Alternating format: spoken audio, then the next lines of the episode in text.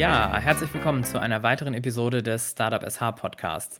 Für heute habe ich mir mal jemanden eingeladen, der sich tagtäglich mit der Finanzierung von Unternehmen auseinandersetzt. Besser gesagt mit dem Thema Beteiligung. Und genau darum soll es heute gehen. Herzlich willkommen, Jascha Jagibol von der Mittelständischen Beteiligungsgesellschaft Schleswig-Holstein. Jascha, schön, dass du heute dabei bist. Ja, vielen Dank für deine Einladung, Felix. Ich freue mich auch dabei zu sein. Ich ja, freue mich auf unseren Podcast. Sehr gerne. Ich habe ja sonst immer zum Aufwärmen so ein paar Quick and Dirty Fragen, also entweder oder Fragen gestellt. Für dieses Jahr habe ich mir mal etwas anderes überlegt. Wir machen dieses Jahr einfach mal drei schnelle Icebreaker-Fragen. Jascha, was hattest du heute Morgen zum Frühstück? Noch gar nichts. Ach Mensch. ähm, wo warst du zuletzt im Urlaub? Äh, tatsächlich in der Türkei.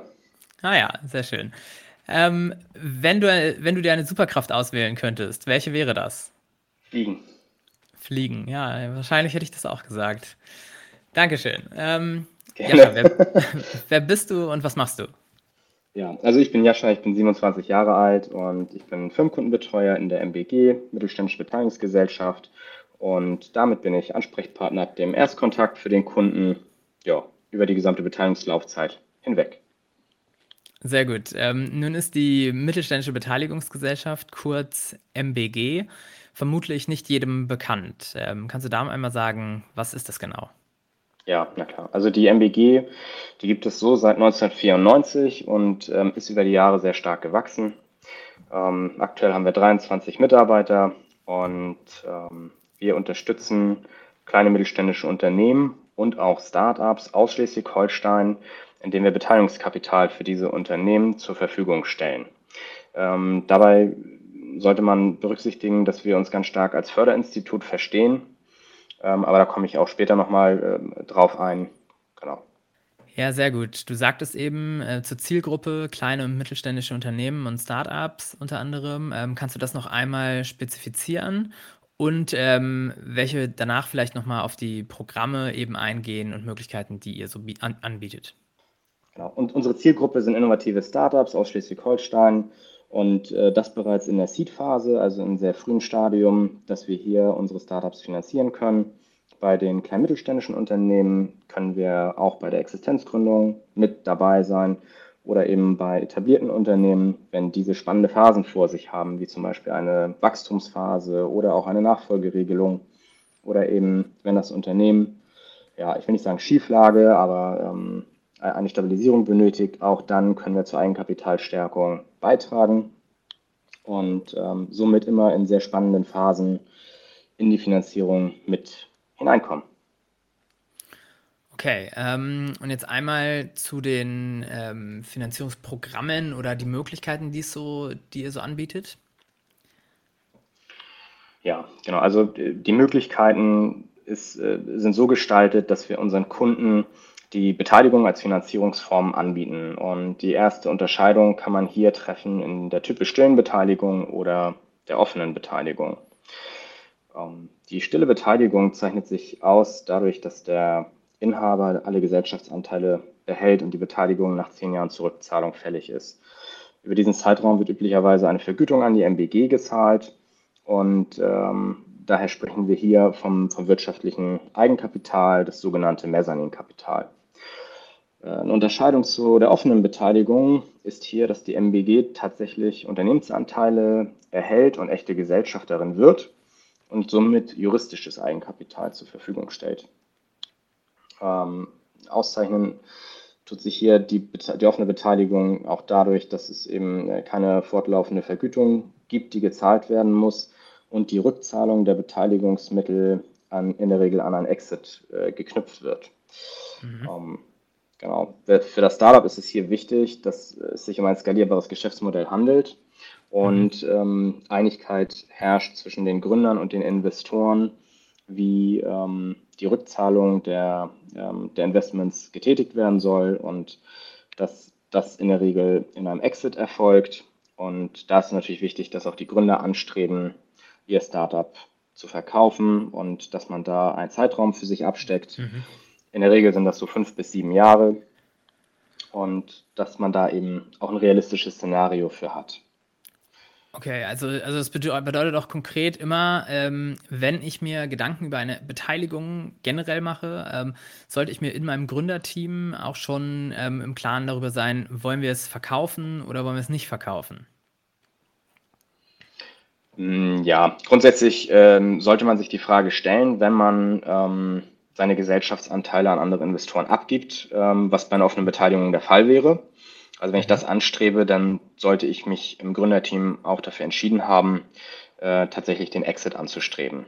Wenn ich da unsicher bin oder das äh, nicht möchte, dann sollte man sich für die stille Beteiligung äh, entscheiden. Mhm. Ähm, das hat jetzt rein von der Finanzierungssumme auch ähm, kein, keine Nachteile. Ähm, man muss eben nur wissen, dass äh, dann die Rückzahlung der Beteiligungsmittel nach zehn Jahren fällig ist. Mhm. So, und dass man die dann irgendwie anderweitig äh, finanzieren muss oder eben schon so erfolgreich sein muss, dass man aus dem Cashflow heraus die Beteiligungsmittel zurückzahlen kann. Und bei einer offenen Beteiligung haben wir eben das Szenario, dass äh, der Käufer durch den Exit alles zurückbezahlt. Genau. Okay. So, jetzt, ähm, wenn ich jetzt zu euch komme als Unternehmen, in welchem Stadium sollte ich denn so ungefähr stecken? Wann, woran merke ich, dass jetzt der richtige Punkt gekommen ist? Nur wenn ich Geld brauche? Ähm, nein, tatsächlich nicht nur, wenn man Geld braucht.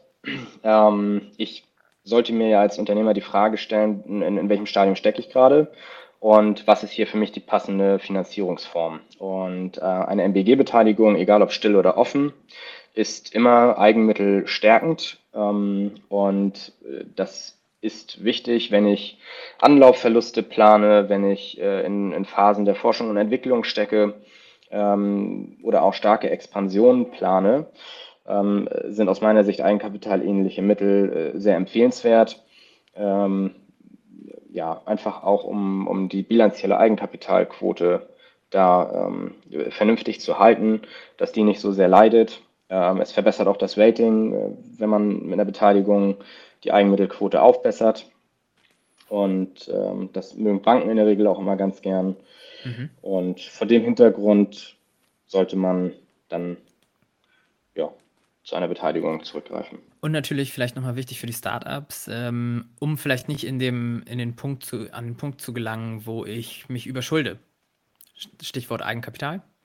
Ja, genau. Also unsere ähm, Beteiligungen, sowohl still als auch offen, ähm, bieten hier einen, einen wirksamen Insolvenzschutz mhm. ähm, gegen die bilanzielle Überschuldung. Das, das äh, ist insbesondere bei, dieser An bei diesen Anlaufverlusten so, dass wenn ich gründe und erstmal die ersten zwei Jahre stark verlustig plane, dass diese Verluste eben durch eigenkapitalähnliche Mittel finanziert werden sollen, damit man nicht gleich in die Bedrohung läuft, dass man mit einer bilanziellen Überschuldung eigentlich einen Insolvenztatbestand hat. Mhm. Genau. Das kann schneller kommen, als, man, als einem lieb ist und als einem das überhaupt klar ist. Ja, daher kann das auch äh, problematisch sein, dass wenn in so einer Phase ähm, äh, eine Bank schon bereits ein Startup finanziert, da eben äh, die Anlaufverluste zwar ähm, liquiditätstechnisch aufgefangen werden, ähm, aber äh, man gegen die bilanzielle Überschuldung ähm, nicht das passende Finanzierungsprodukt hat Mhm. Ähm, und was man als Startup auch wissen sollte, das ist jetzt meine ganz persönliche Meinung und äh, die würde ich hier auch gerne äh, kundtun, gerne. ist, dass man, äh, wenn man zum Beispiel als GmbH ähm, ein, ein Startup gründet, äh, die Banken in der Regel eine persönlich haftende Bürgschaft äh, haben möchten für die Darlehen, die die äh, an Startups vergeben. Mhm. Und ähm, mit unternehmischem Risiko geht auch eben einher, dass eine Idee vielleicht nicht mal so aufgeht und auch mal scheitern kann. Und äh, ich würde dann als Gründer nicht gerne meine Privatinsolvenz gleich mit beantragen müssen. Ja. Ähm, und mir damit im Grunde auch die Chance verbauen, vielleicht nochmal an meiner Idee zu feilen ähm, mhm. und uns nochmal zu probieren. So und äh, das ist auch bei der MBG-Beteiligung anders. Wir verhaften die Privatpersonen hier nicht äh, separat. Ähm, und haben es tatsächlich auch in der Vergangenheit schon mal gemacht, dass wenn auch ein Gründer gescheitert ist mit seiner Idee, wir aber grundsätzlich überzeugt waren, sowohl von dem Gründer als auch von der Technologie, die da vielleicht hintersteckt, mhm. die aber dann vielleicht nur im falschen Produkt an den Markt gebracht wurde. Ähm, und wir nun vielleicht ein besseres Produkt haben und äh, erneut dran glauben, dann können wir auch erneut eine Beteiligung setzen. Also, ah, gut zu wissen. Ja, das ist äh, bei uns nicht so, dass dann die Person äh, per se verbrannt ist. Ähm, genau.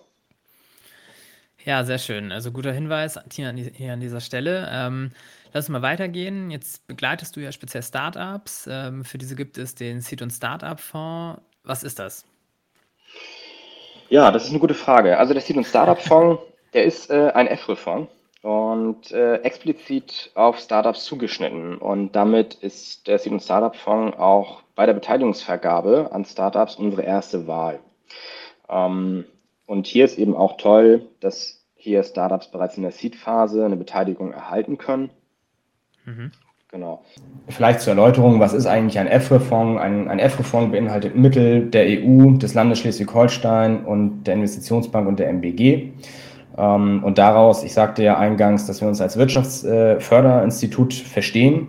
Und daraus liegt es auch eben, äh, darin liegt es begründet, ähm, eben, dass wir hier mit den EFRE-Fonds äh, Beteiligungskapital vergeben und da auch ja, staatliche Mittel, Steuergelder dranhängen und ähm, wir sehr gerne hier auch was für die Wirtschaft in Schleswig-Holstein dann tun wollen. Mhm. Jetzt waren wir ja gerade beim Seed- und Startup-Fonds. Ähm, kannst du dazu noch ein paar ähm, nähere Infos äh, geben? Also es handelt sich dabei ja immer um hundertprozentiges Risikokapital, richtig? Ähm, du meinst jetzt für den Kunden? Genau, für den Kunden aus Kundensicht. Ja, also tatsächlich ist es so, dass der Kunde gar nicht wirklich merkt, dass das jetzt der Seed- und Startup-Fonds ist mhm. weil der Kunde ähm, tritt mit uns in Kontakt und bekommt eine MBG-Beteiligung. Mhm. Und ähm, wir haben hier als Partner der Beteiligung den, den Seed- und Startup-Fonds. Da muss sich der Kunde gar nicht weiter darum kümmern. Selbstverständlich sind 100% unserer Beteiligungsmittel Risikokapital. Klar, in, in, in, in jedweder Form. Mhm. Das ist so. Genau. Ähm, was man da noch ganz gut mit sagen kann, ist, dass wir ähm, da auch sehr eng mit dem WTSH zusammenarbeiten ähm, und die Leiterin, äh, Frau Dr. Tallig, ähm, die ist Leiterin vom, vom Startup-Bereich dort, mit der arbeiten wir sehr gerne und sehr eng zusammen. Ähm, insbesondere bei, bei Ausgründungen von Hochschulen ist äh, ja, Frau Dr. Tallig eigentlich immer mit eingebunden und ähm, hilft auch den Startups da und ähm, baut auch immer mal Brücken und das klappt immer sehr gut. Okay, also kann man sagen, Ausgründungen aus Hochschulen, ähm, WTSH, Anneli Talek ähm, und ansonsten bei äh, beste bereits bestehenden Unternehmen ähm, seid ihr dann quasi die richtigen Ansprechpartner.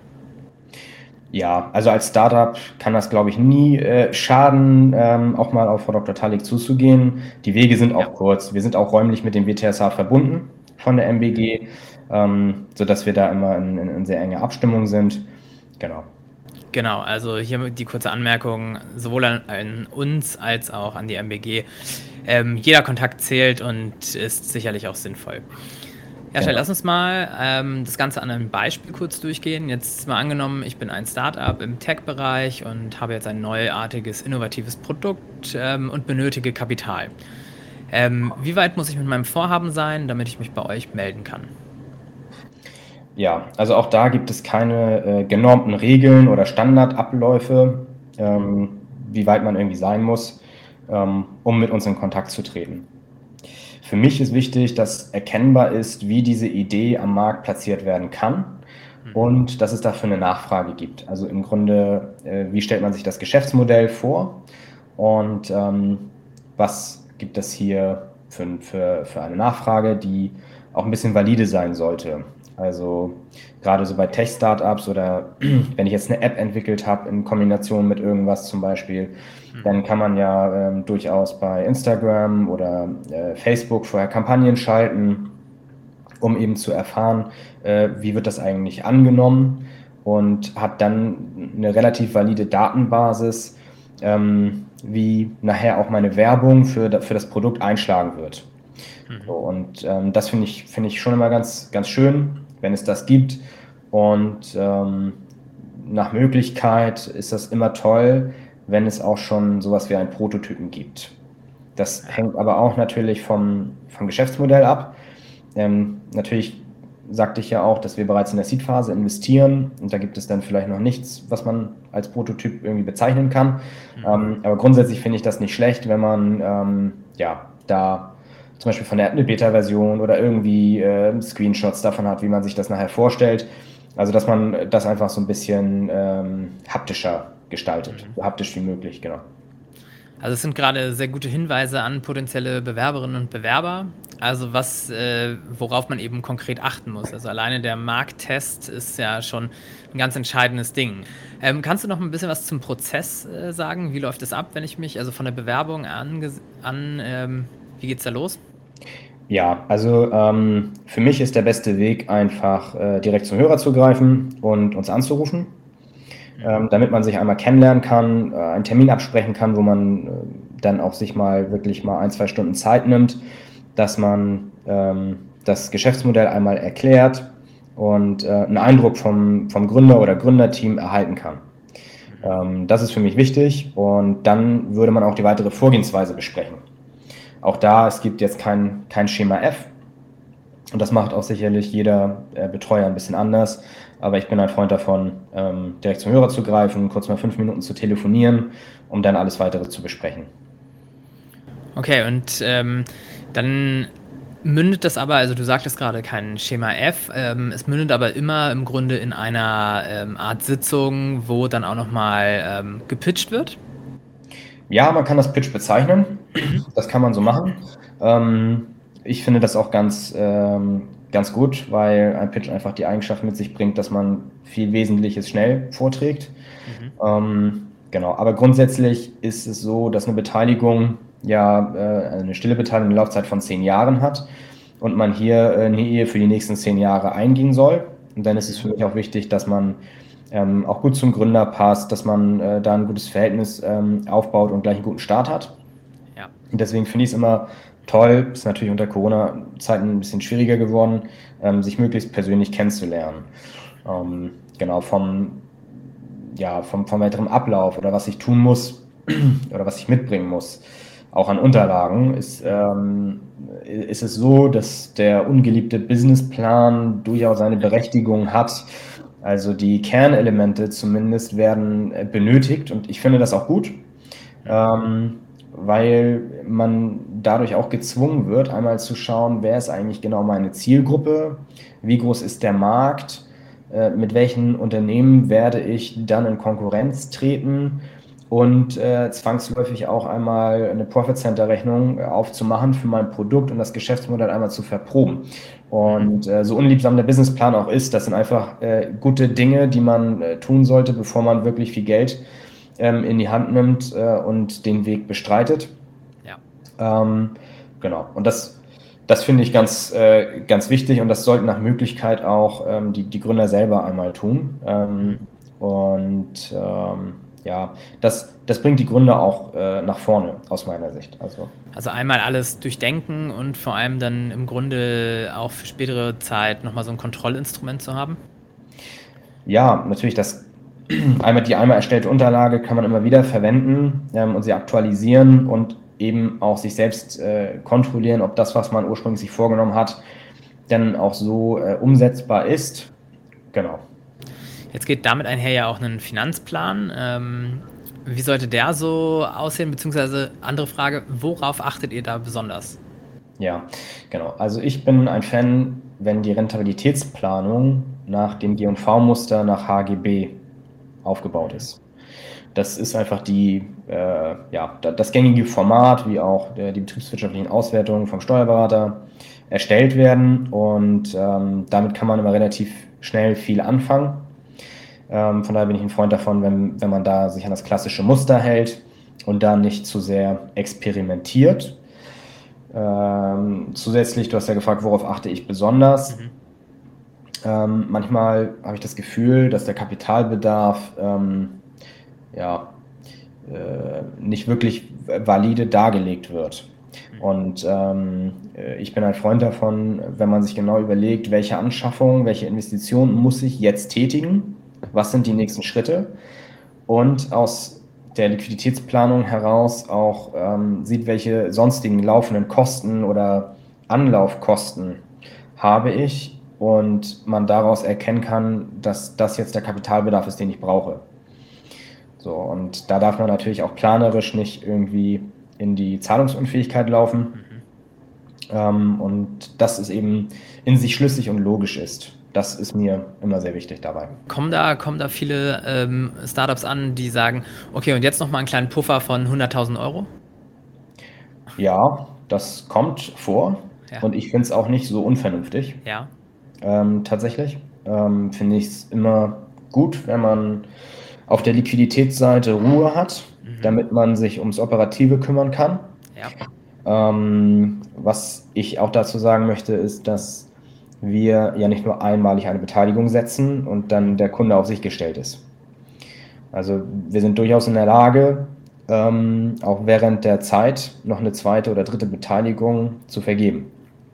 So ist das nicht so selten, dass wir mit 200.000 Euro starten. Mhm. So, im, im, Rahmen der Finanzierungsrunde werden vielleicht eine halbe Million benötigt und wir machen davon 200.000. Dann gibt es noch ein, zwei andere Investoren, ähm, die auch investieren. Und wenn man dann an einen Punkt kommt, wo neuer Kapitalbedarf ähm, erkennbar wird, dass man dann eben im Rahmen dieser Finanzierungsrunde eine weitere Beteiligung von uns bekommt. Okay, das ist gut zu wissen. Ähm, du sprachst das gerade an. Ähm, ihr schießt in dem Beispiel 200.000 Euro rein. Wie viel Kapital kann ich denn bei euch bekommen? Also grundsätzlich ist die Höchstgrenze 2,5 Millionen. Mhm. Ähm, das ist eine Menge Holz und wird auch so in der ersten Finanzierungsrunde eigentlich nicht vergeben. Also es ist nicht die übliche Praxis, dass wir direkt äh, im ersten Aufschlag ähm, hier 2 Millionen Euro äh, investieren ähm, zumal auch das in der Regel von den Startups gar nicht äh, in den Raum gestellt wird. Also meistens sind die Finanzierungsrunden ähm, kleiner und auf zwei, drei Investoren auch verteilt, sodass sich die Frage da gar nicht stellt. Aber nehmen wir an, ich bin auch schon ein bisschen größer ähm, und, und habe hier wirklich den, die, die Expansion vor Augen, ähm, ist es nicht unmöglich, auch gleich eine höhere Beteiligung zu bekommen. Okay. Aber jetzt ähm, in der, also sagen wir mal, so der Durchschnitt sind es dann in der ersten Runde 200.000, 300.000 Euro? Ja, für Startups ja. Ja, für Startups, ja. Okay, ähm, dann haben wir da mal so eine erste Hausnummer.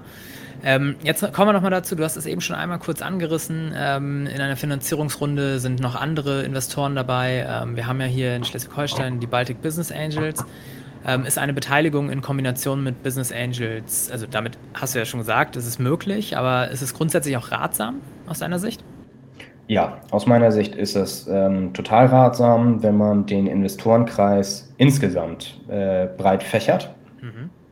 Nach Möglichkeit natürlich, ähm, weil jeder Investor seine Vor- und Nachteile ähm, mit sich bringt. Mhm. So, und äh, ein Vorteil der MBG zum Beispiel ist, dass wir eben nicht nur Startups im Portfolio haben, sondern auch wirklich größere Unternehmen und wir haben ein, ein wirklich ähm, gut funktionierendes Netzwerk, was belastbar ist, mhm. aus dem heraus auch immer mal ein künftiger Investor für ein äh, Startup äh, hervorgehen kann. Das heißt, wir stellen hier auch ein Netzwerk her und das ist für unsere Startups auch hilfreich, wenn sie äh, über unser Netzwerk heraus noch einen weiteren Investor gewinnen. Mhm.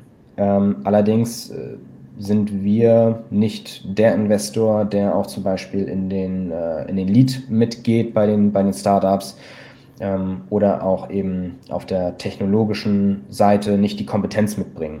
Ja. So, und wir sind auch kein möglicher Kandidat für ein Exit-Szenario. Mhm. Und ein, ein Investor, der eben aus der Branche kommt, wo auch der Startup äh, hineinstoßen möchte, der kann äh, ja durchaus auch ähm, äh, auf ganz anderen Ebenen helfen.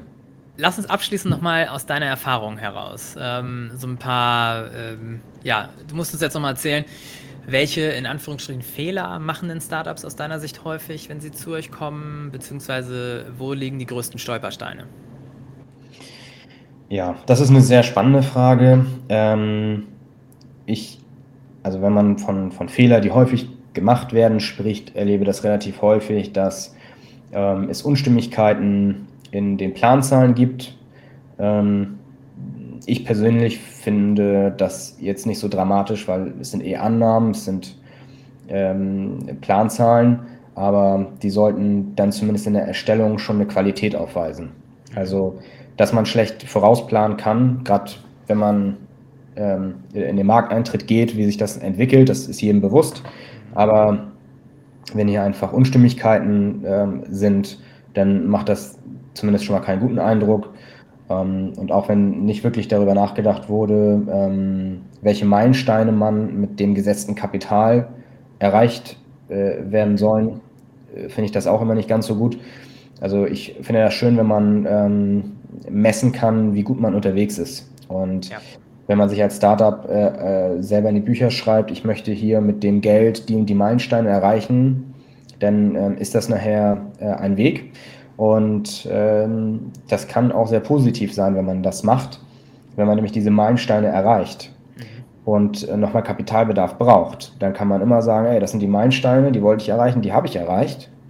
Und äh, jetzt müssen wir weitermachen. Ja, mega Hinweis, ja. Ja, und ähm, genau, dass eben da auch in der Liquiditätsplanung keine Fehler drin stecken, das habe ich auch relativ häufig, dass die Verluste so hoch geplant sind und gar nicht zu der Finanzierungsrunde oder ähm, zur Beteiligungssumme passen. Also die Verluste sind dann höher als die Beteiligungsmittel mhm. und dann läuft man eben in, in eine planerische äh, Zahlungsunfähigkeit rein oder so. Und ähm, wenn, wenn sowas unberücksichtigt ist, ist das immer nicht so schön. Ist jetzt auch kein K.O.-Kriterium, man kann über alles reden. Ähm, aber da sollte man ein bisschen äh, Sorgfalt hineinstecken ich weiß, dass das äh, immer ein bisschen unliebsam ist, gerade wenn äh, das Gründerteam auch sehr technisch versiert ist, dann äh, liegt der Fokus natürlich ähm, auf die eigene Entwicklung und ähm, da, da ist dann das, das Zahlenwerk, was man für die Finanzierer erstellen muss, immer so ein bisschen lästig, aber ähm, trotzdem nicht unwichtig. ja, gute, gute Tipps und äh, ein guter ja, Hinweis, kümmert euch um eure Zahlen. Ne?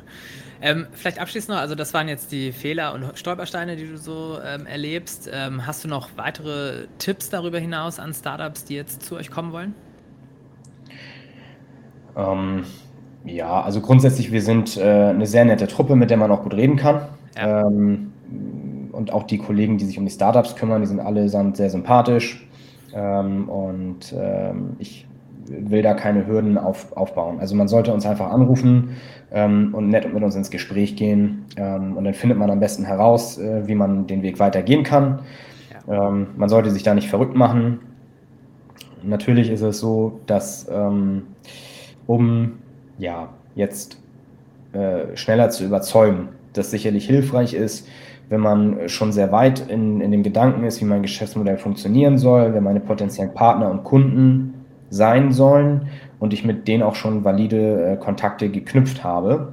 Wenn ich das natürlich mitbringe, dann ähm, scheinen die Erfolgsaussichten für dieses Geschäftsmodell auch höher zu sein. Mhm. Genau. Okay, also je, je, besser ich vorbereitet bin, desto ähm, schneller kann es im Zweifel gehen. Ja, genau. Also das, ähm, das ist einfach so, wenn ich, wenn ich weiß, mit dem Partner möchte ich zusammenarbeiten, ich habe auch schon ein bisschen mehr als mit denen telefoniert, sondern mhm. ich habe da vielleicht auch schon eine Vereinbarung mit dem getroffen und ja. ich habe auch den ersten Kunden und ähm, äh, dann wird die Notwendigkeit oder die, die Marktberechtigung ähm, äh, schneller ersichtlich und das steigert natürlich die, die Chancen, da noch eine Beteiligung zu bekommen. Mhm. Ja, super. Jascha, damit äh, kommen wir auch schon zu Ende der Episode mit Blick auf die Zeit. Ähm, herzlichen Dank für die ganzen Infos und das nette Gespräch hier. Schön, dass du da warst. Super, ich habe mich gefreut und freue mich weiterhin. Ja, sehr gerne. Liebe Hörerinnen und Hörer, ich hoffe, euch hat äh, dieser kleine Einblick in das Thema Beteiligung gefallen. Ähm, wenn ihr auch auf der Suche nach Kapital seid, dann solltet ihr unbedingt mal mit den Kolleginnen und Kollegen der MBG Kontakt aufnehmen. Ihr könnt natürlich selbstverständlich auch bei uns in der WTSH anklopfen und wir vermitteln euch dann die richtige Ansprechperson. Weitere Infos stelle ich euch natürlich nochmal in die Notizen. Ansonsten vielen Dank, dass ihr reingehört habt. Äh, bis zum nächsten Mal. Macht's gut.